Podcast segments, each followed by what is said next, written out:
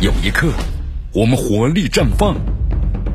有一刻，我们起身欢呼。这就是运动的魅力。大话体育让你身临赛场，聆听运动带来的精彩。大话体育，这里是大话体育，我是江南，继续锁定 FM 九十六点七绵阳广播电视台新闻广播，继续关注呢我们的节目。咱们国足啊，在这个二比三不敌沙特，结束西亚之行啊之后的话，现在呢，咱们也回国了。那么中国国家队方面呢，也发布了最新的消息，结束了在西亚呢四十八天的训练和比赛之后，中国男足国家队啊及工作组呢，已经在昨天晚上啊，呃，然后启程已经回国了。那么继续备战呢下一阶段的比赛。我们说让人感到欣慰的是啊，国足呢在十一月份两场十二强赛的主场比赛，那么有望最终还是在国内举行了。国足这次回国之后啊，那么只要短期之内呢，不需要再奔赴西亚了。好，四轮的十二强赛战罢之后呢，咱们现在目前这个中国队所在的 B 组啊积分榜呢是这样的：沙特队呢四连胜十二分，澳大利亚呢是三胜一负的九分，日本和阿曼呢都是这个两胜两负六分，国足呢是一胜两负三分，越南队呢遭遇到了四连败，积分是零分。那么对于现在咱们球迷来说，非常关注就是国足还有没有希望呢？你看剩下还有六场比赛啊，希望当然是有的，哪怕是理论上的希望，当然呢，那也是希望，是吧？呃，江南觉得呀，其实从这个理智的角度来考虑的话呢，希望越大，当失望就越多。那么更理智的分析也告诉我们了，晋级这个二零二二年世界杯啊，几乎是不可能的事情了。但是呢，这并不是国足不努力的原因。就像这次西亚之行，那么如果没有国足三比二击败越南那场胜利，就咱们可以想象啊，中国足球会遭遇怎样的抨击，是不是？对于中国足球的发展会产生多么恶劣的影响，这是肯定的。咱们中国足球的发展本身就进入个低谷的状态了。现在，那么你看，从这个恒大进入中国足球金元政策，让中国足球呢当时达到了一个新的高度。但是现在金元政策的破灭，那么一下子呢，让这个足球的泡沫经济就又崩了。那么如果要是中国这次呢，我们说冲出十二强再走向世界的话，对中国足球是个绝对对利好的消息。好，但是现在看来的话呢？这个希望非常的渺茫。当然，我们说这次和沙特队虽然咱们二比三呢是赋予了沙特，但是我们在下半场表现还是非常不错的，还是给大家带来了我们是有希望啊，因为踢得很积极。如果再来点时间的话，说不定咱们真的就可能把球就扳回来了。那么有关于国足的带来的负面声音的话呢，目前更多的是集中在呢我们说一个国足本身，包括呢还有主教练的李铁的身上。啊，所以说这个国足需要打好呢十月份两个主场，那么一方面呢尽可能的延续呢这样一种希望，那么另一方面就是证明国足啊在亚洲还是有一战之力的。当然还有一个层面，就说你表现更好一些，回报球迷们的支持，去争取呢胜利。如果不能够争取胜利的话，就要打出这个血性来。好，所以说下下个月啊十一月份两个主场的比赛就重要性不言而喻了。如果国足的将士们在回国隔离之后，那么再告诉他们，你们还得出国。啊，他们恐怕真的要崩溃了吧？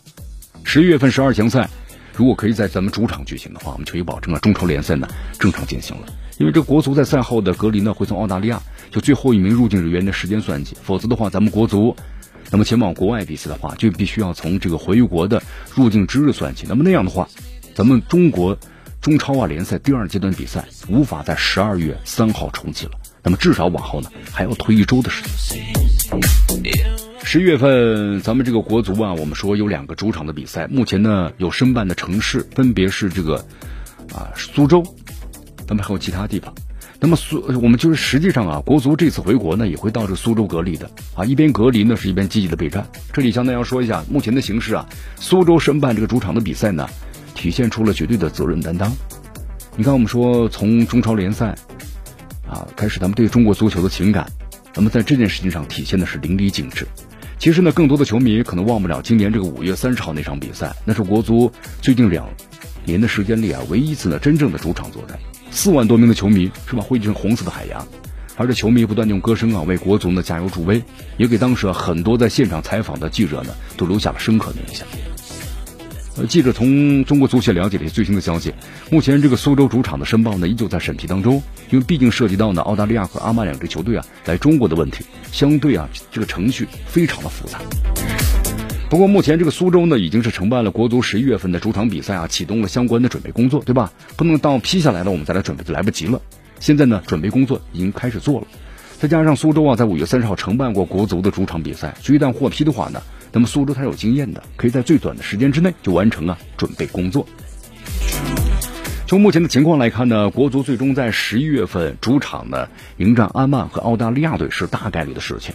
当然呢，我们说，即便是审批通过了，也不是万事大吉啊。因为阿曼和澳大利亚队全部入境，那么苏州的主场呢，才可以说是尘埃落定。那么如果他们不来呢，就以一些其他的理由，那么可能就要在其他的又是第三方来踢球了。你看，在今年六月份的时候呢，苏州本来要举办的四强赛的最后四场比赛，当时国足和关岛打了第一场比赛，那么第二个对手马尔代夫呢，没有通过相关的检测，无法入境。所以咱们国足被迫呢飞临时就飞往阿联酋，对吧？打了啊之后的三场比赛，所以说这些都是一些变数。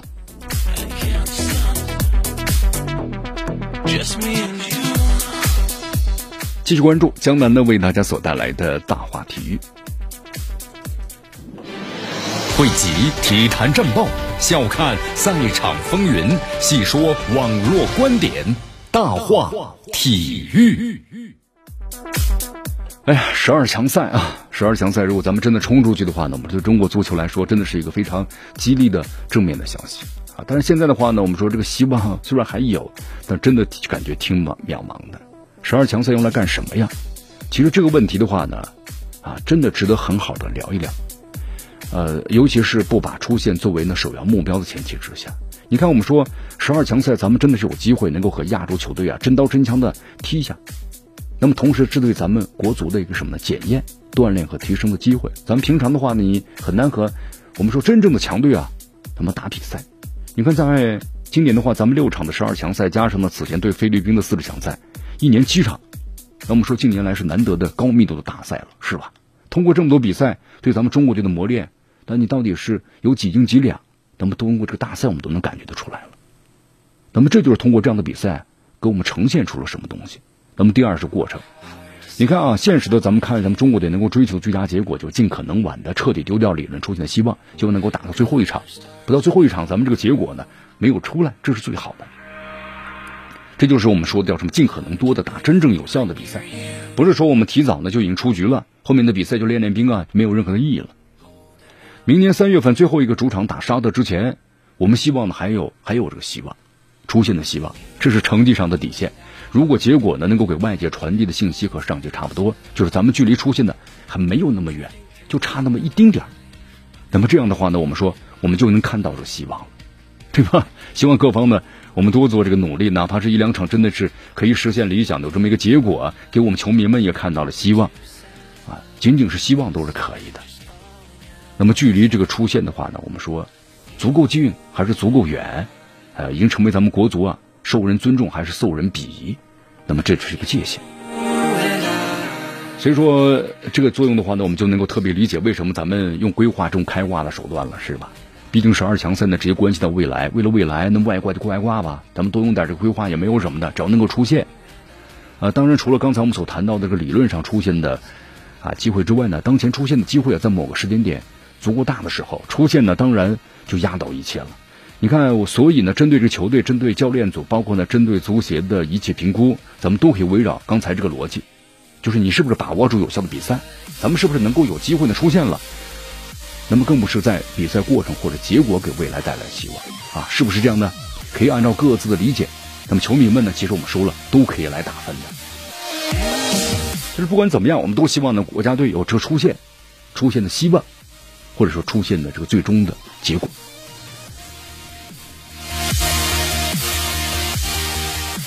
啊，江南看了一下这个前国脚啊，董方卓在个人的社交平台上呢，回顾关于国足呢和沙特队比赛啊，谈到洛国富的进球，董方卓表示，他能做到呢，球停下来呢，不等球落地打一个出射，说明这洛国富的这个基本功非常扎实。这场比赛呢，从下半场开始呢是比较遗憾的，洛国富和阿兰一上来啊，好像两个就两个俱乐部踢比赛呢，突然出现了外援一样。但有的球员呢，可能还没有进入这状态。有几次这个洛国富和埃克森呢往前跑，都是呢横传而没有向前传球。那么这在比赛中尤其打反击的过程中啊，是比较呢伤这个士气的。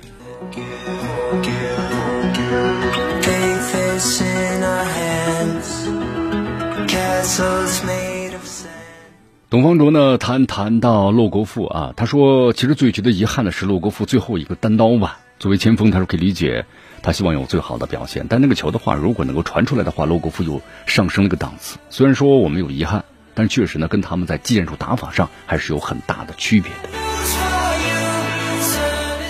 哎呀，一说起和沙特队的比赛，咱们还是确实有遗憾呢，对不对？下半场的反击收获两个进球，但是呢，我们是后防的漏洞太多了。最后呢，二比三不敌沙特。赛后，中国队主教练李铁表示，球员在落后时没有放弃，那么这让他非常的满意啊。你看，我们说这个咱们前四轮的这场，就是前四轮的每场比赛呀，国足用了四套完全不同的首发阵容啊。这个球队的阵型呢，也在不断变化，四四二、五三二和四二三幺啊，取得了一胜的三负，打入五个球，丢掉那九个球的成绩。我们说现在是暂排呢 B 组的积分榜第五位，这个李铁教练整个教练组啊，我们说不光是一个人了，这想法确实很多，在应对不同特点的球队时啊，使用不同的战术。但是从比赛来看的话呢，